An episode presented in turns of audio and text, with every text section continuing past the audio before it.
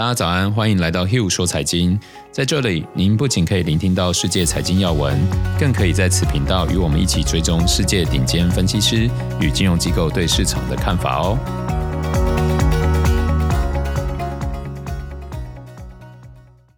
大家早安，我是 Hill，今天是一月二十一号，星期四。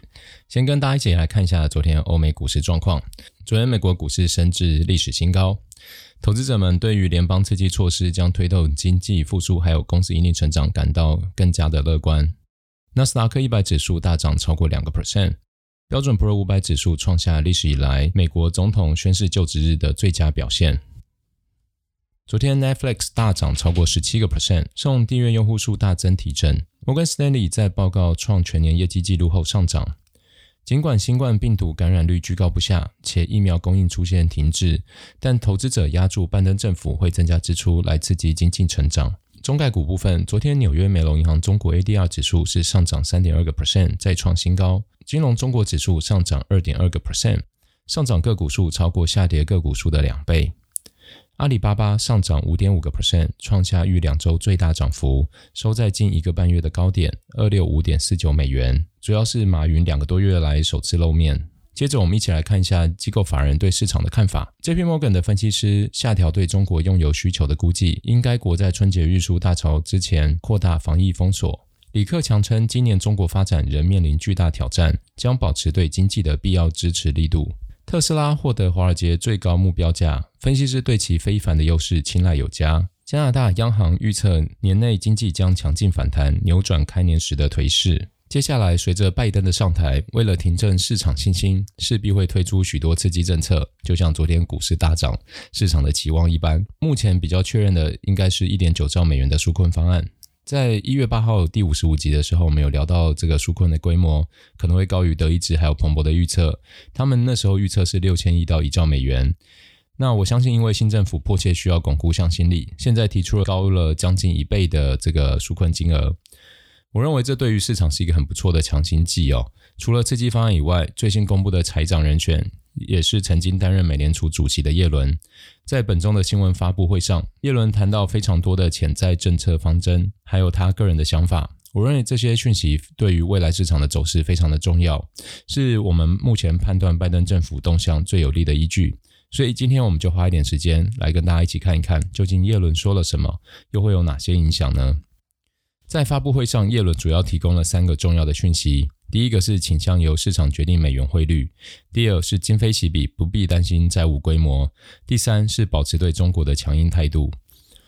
首先，第一点，叶伦明确表示，美元汇率将由市场决定，美国不会以货币贬值获取竞争优势，也反对其他国家人为操纵。有些人判断这代表拜登将会恢复强势美元的政策，但我认为这可能刚好相反，因为美国本来就没有采取弱势美元的政策。由市场决定和强制美元中间会有很大的落差。我的关注重点反而是在后面那句：反对其他国家人为操纵。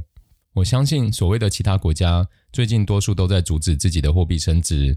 例如，目前经济体脆弱的澳洲，也就是说，叫大家手放开，强调都不要干预，让市场决定的机制下，美元反而可能会更加弱势。这是一个相当有趣的情况。同样一句话，不同的解读就会带来完全不同的交易决策。当然，这只是我的想法，不代表就是对的。再来第二点，谈到纾困方案或是宽松政策，势必要考量巨额支出带来的压力。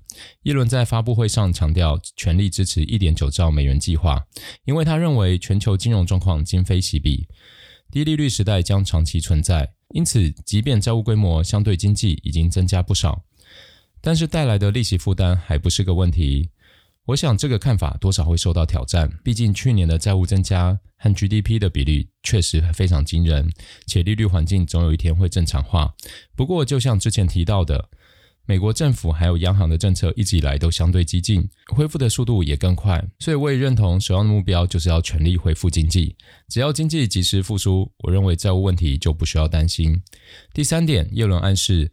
拜登政府将沿用一部分川普对中国的强硬政策，包含各种制裁手段以及关税，并全力阻止中国倾销、过度补贴的行为。我想，关于这一点，川普是真的留给拜登非常足够的筹码使用。在野的时候，或许会抗议手段激进，但是一旦上台，就会发现自己可以使用的工具多了非常多。拜登当然不可能就这样放弃这些筹码，所以我想美中对抗的局面不太可能像有些人说的那样，民主党一上台就立刻缓和。而我尤其相信，在半导体、基础建设、原物料、新能源设备等这几个项目上，美国给予的压力会最为严格。最后，虽然叶伦没有提到，但是有两个问题，我认为是拜登政府现在可能不急，但总有一天需要处理的。一个是政党主张，也就是对科技巨头的监管，还有增税。另一个则是美国贫富差距在去年变得更大了。哈佛大学研究机构的数据显示，年收入超过六万美元的劳工，也就是前二十五个 percent 的人，就业状况已经比去年一月好。但是年收入低于两万七千美元的，也就是后面四分之一的人，就业情况仍然比去年一月的水平低了两成以上。如果只有补贴，恐怕不足以加速实体经济的复苏。就业市场的数据，我认为仍然是关键。至于拜登政府将怎么处理这些问题，就让我们拭目以待。以上就是今天的 Hugh 说财经，欢迎留言讨论。喜欢的听众朋友，麻烦按赞、追踪、分享，给个五星评论。我们明天见。